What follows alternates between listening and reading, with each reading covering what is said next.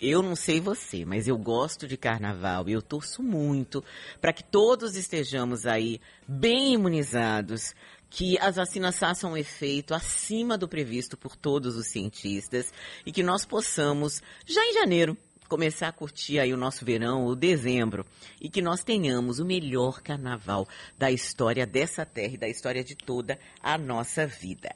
Eu tô falando isso porque eu acredito e também porque o meu contato agora é com o novo coordenador do Carnaval 2022, aí Washington Paganelli. Bom dia, Washington. Bom dia, tudo bom? Tudo bom. Washington, você é um empresário que tem uma tradição, né, já dentro do, do carnaval, muito conhecido aí pelo Bloco Muquiranas, e agora assume a coordenação do próximo carnaval, que será um carnaval bastante desafiante, né? É o carnaval pós-pandemia. A gente ficou um ano sem carnaval, a gente teve um ano em que estávamos com a epidemia, mas apenas na região da Ásia, né? A gente tinha receio de chegar aqui, mas nunca podíamos imaginar que a situação seria essa. Passamos um ano aí é, sem, nenhum, sem carnaval. E agora você tem o desafio de organizar esse carnaval de 2022.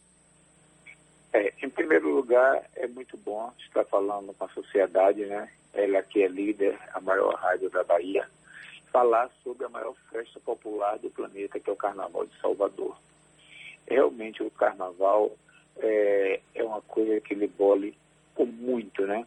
Ele bole com a economia, ele bole com o sentimento das pessoas, com alegria. Tem gente que espera o ano todo para poder se divertir no carnaval, tem gente que espera o ano todo para ganhar o dinheiro no carnaval. É?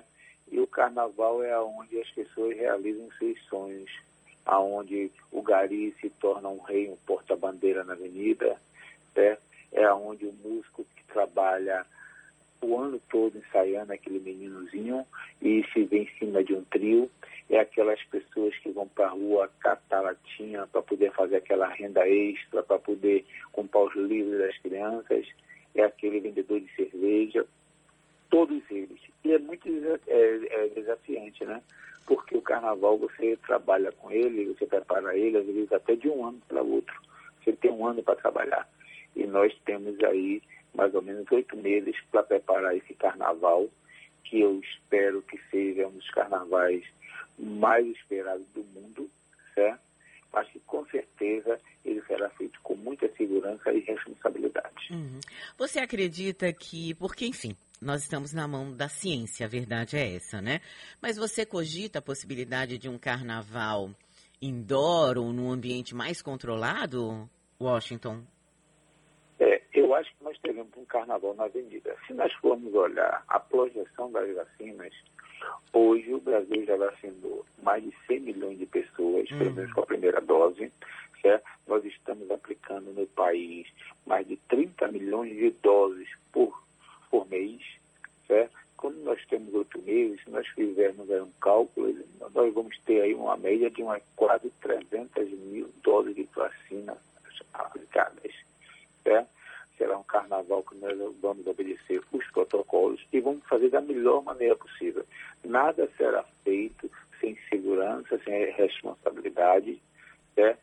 sempre obedecendo e ouvindo todas as partes, a parte da ciência, a parte da saúde, a parte dos empresários. E, e, e quem mais cobra o carnaval parece que é brincadeira, pensa que são os empresários. Uhum. Não. Quem mais cobra o carnaval são os foliões, aquelas pessoas que estão, que amam o carnaval, que amam ir para a rua e se divertir. Mas faremos sim, da melhor maneira possível, e a ideia nossa é fazer o carnaval na avenida. Agora, Washington, como, como é ser empresário? É, numa festa como essa e num momento como esse, né? Porque a gente aposta, como você deve ter ouvido, eu sou fuliã também, eu adoro carnaval.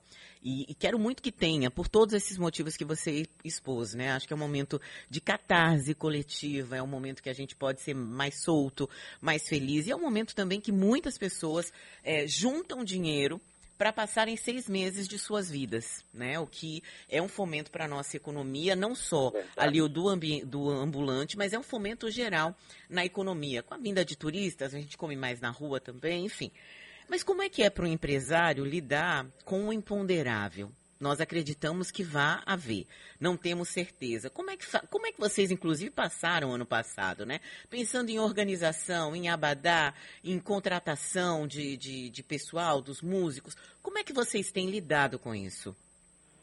É, foi uma expectativa muito grande ano passado. Será que o carnaval vai ter? Vamos esperar. A primeira coisa que nós colocamos sempre foi a segurança, né? E foi muito triste. É, só para alguns tem uma, uma, uma das pessoas que prestam serviço lá, lá para as Chuquiranas, ela faz a decoração lá na entrega. Ela tem duas filhas, uma mãe separada. E ela, todo ano, ela dizia para mim, rapaz, eu espero esse dinheiro daqui, que é o dinheiro que eu compro os livros de minhas filhas e pago seis meses de escola. Hum. E esse ano eu não vou ter. Aí você fica se imaginando. É, é, são, são, vários casos. Tem, tem, tem uma pessoa que ela chegou para mim uma vez, ela falou, poxa, você sabe que meu apartamento foi você que me deu? Eu falei para ela, como eu lhe dei meu apartamento? Porque ela fazia uma parte da fantasia e ela acertou com um incorporador que todo ano após o carnaval ela recebia o dinheiro das miranas e pagaria aquelas parcelas, aquelas 12 parcelas. Rapaz. Ele aceitou e ela quitou o apartamento. Ela disse, rapaz, quem me deu foi vocês. Fora as outras, meninas que pagavam faculdade, rapazes que completavam, é, é, é, reformavam caras, ajudavam. Só para se ter uma ideia, assim, mais ou menos, ele está muito ligado ao Sindicato dos Cordeiros. Uma família hoje de quatro pessoas que puxam corda, e puxando dois blocos por dia, ele leva uma média de 500 reais por dia para a sua casa durante o carnaval. Ele, em seis dias, eles levam 3 mil reais, que são dois salários mínimos. Vamos imaginar isso para um país em nós vivemos, uma situação financeira que a pessoa leva 3 mil reais em seis dias para casa. E nós, empresários, também deixamos de faturar e também deixamos de contratar vários outros nós tivemos que demitir algumas coisas, cortar. Né? As muquiranas mesmo, ela ajudava todo mês a 30 instituições de caridade. Nós tivemos que cair para cinco. Puxa. Porque você não tinha arrecadação. Então, fora as cestas básicas, no início nós distribuímos milhares de cestas básicas. Ajudávamos a muita coisa. Tivemos que cortar muita coisa. Mas não cortamos 100% certo? mas fizemos dentro do possível, certo? porque como todo empresário, nós vivemos da, das nossas rendas. Certo? Mas com fé em Deus, certo? e nessa vacina que está aí, eu mesmo estou muito feliz em estar recebendo, ter recebido as duas vacinas, certo? Lá, isso aí o governo ontem já começou a cadastrar até crianças de 12 a 17 com comorbidade, é. certo? Então o cenário, ele está muito bom. Certo? É, ontem também, só para se ter uma ideia, o governo de Minas Gerais já liberou o público de 30% nos, nos estádios. O que é isso? Um estádio que tem 75 mil lugares, ele está liberando mais ou menos 25 mil pessoas por, por jogo. Em Brasília já teve um jogo a, a 7 mil pessoas, o Flamengo e um time da Argentina. Então as coisas estão voltando aos poucos, estamos fazendo testes, teremos vários eventos testes, nós teremos reuniões, teremos festas menores, certo? E tudo vai voltar ao normal, graças a Deus. É, e qual vai ser a fantasia da, das muquiranas nesse ano, o Washington? Rapaz, uma coisa especial. As muquiranas, elas sempre homenageou entidades, é, temas infantis, é, personalidades, mas esse ano eu acho que nós estamos todos de parabéns, mas tem uma classe aí que ela realmente ela se superou, ela pôs a sua vida em risco, certo? Para salvar a nossa, que foi a classe médica. Uhum. Então, as muquiranas, nós estamos tudo preparado para sair de Barbie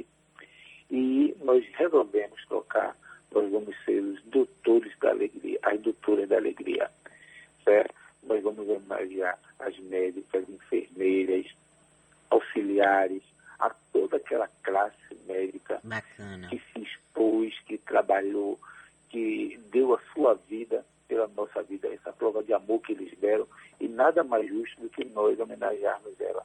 Então, nós estamos muito felizes, fomos muito abraçados, e E só para você ter ideia, o que nós recebemos de homenagem deles, de mensagens agradecendo a isso que nós estamos fazendo, fazendo por eles, é, é, é, essa singela homenagem, muito gratificante. Tá certo que nós tenhamos muitos outros, assim, profissionais, né, vestidos de médico aí, de médico, de auxiliares é, técnicos, de enfermagem, enfim, desses profissionais que salvaram nossas vidas, essa é que é a verdade, né? Ou que, quando não salvaram, lutaram muito pelas vidas daqueles que estavam internados. Quero agradecer aqui o Washington Paganelli, ele que é empresário, né? Em especial, empresário aí da, da área de carnaval, de segmento carnavalesco aqui de, da Bahia, empresário do Muquiranas, mas que também agora é coordenador do Carnaval 2022. Washington, muito sucesso, que a gente tenha um carnaval, que a gente tenha carnaval com toda a segurança, que seja um carnaval lindo, o melhor carnaval de toda a nossa vida. Até 2023, né? Até, até 2023. Eu fico muito alegre e vamos ter pensamento positivo, gente. Vamos pensar que tudo isso vai passar, tudo passa, né? Tudo passa. Isso também vai passar e nós vamos fazer um carnaval maravilhoso, um carnaval muito feliz, certo? E só para você ter ideia, ontem mesmo eu recebi uma mensagem de uma mãe que ela falou, olha, meu filho não sai das muquiranas. E ele resolveu sair por causa da homenagem que eu vou receber. Ela é ah. enfermeira. E é uma homenagem necessária mesmo, e a gente tem que é reconhecer é todos os dias. Todo mundo deveria ir para a rua é. e levar um coraçãozinho, alguma coisa assim, para homenagear os enfermeiros. Os enfermeiros Eu médicos, concordo. Porque aqui é, porque, sinceramente, eles, eles realmente merecem. E vamos pensar positivo, gente. Vamos pensar é, é, é, na, naquelas pessoas que vão voltar a trabalhar, que vai voltar a vender o acarajé, o queijinho, a cerveja, a catalata. Vamos pensar na economia do país. Eu acho que já está passando e nós temos que pensar positivo, que todos precisam trabalhar. O carnaval não é feito só para o empresário. É, não é verdade. Obrigada, viu, Washington? Bom dia.